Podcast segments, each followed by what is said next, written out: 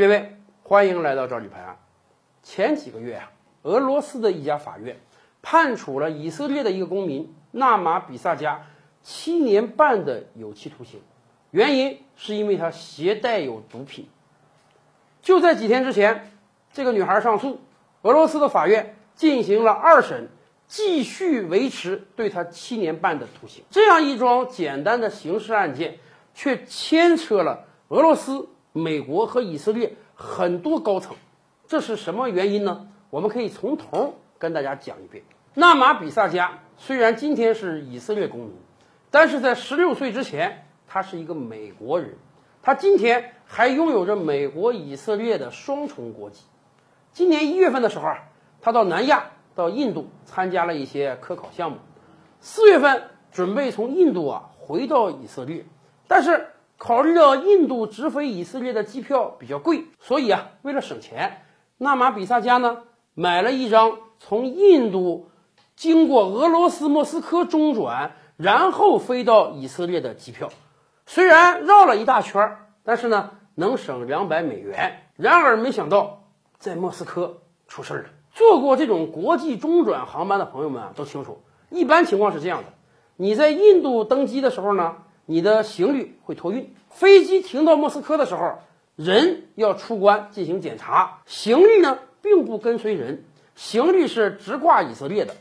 在莫斯科经停之后，你重新上到飞机。再坐飞机从莫斯科到以色列，下了飞机去取自己的托运行李。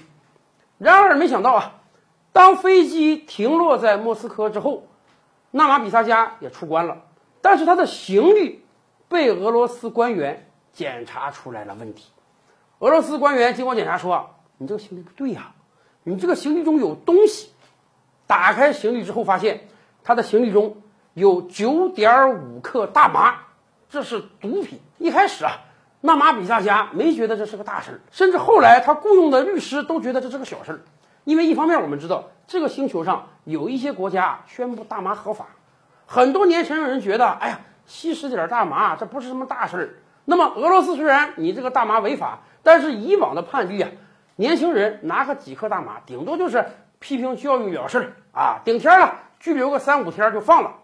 更何况，比萨加说。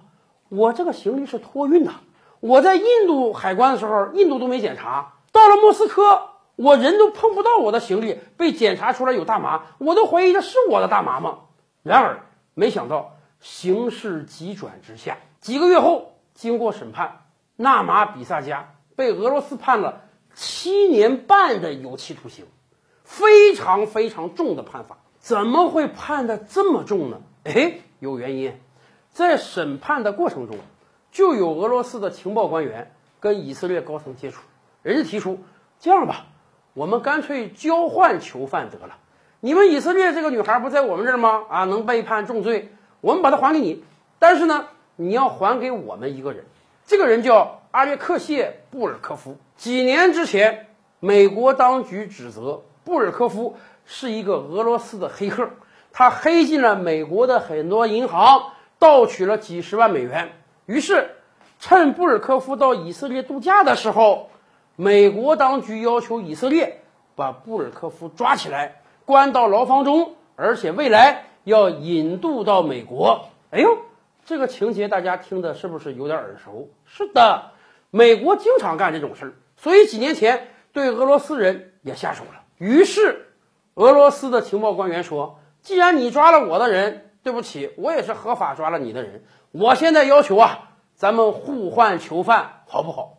当然，以色列迫于美国的淫威，没敢呀。我要是放了，我怎么跟美国交代？好，既然你抓了我俄罗斯公民，给他安置了个罪名，而且不放人，还要把他引渡到美国去，那么对不起了，你这个美以双重身份的人，阿萨加就成为一个牺牲品了。他拿了九点五克大麻，这在俄罗斯就是重罪，俄罗斯就要判他七年半的有期徒刑。有时候啊，我其实是挺佩服俄罗斯的，虽远必诛啊，谁冒犯了我，我就一定要同样的还回去。更多大千世界，更多古今完人，点击赵吕拍案的头像进来看看哦。赵吕拍案，本回书着落在此。欲知大千世界尚有何等惊奇，自然是且听下回分解。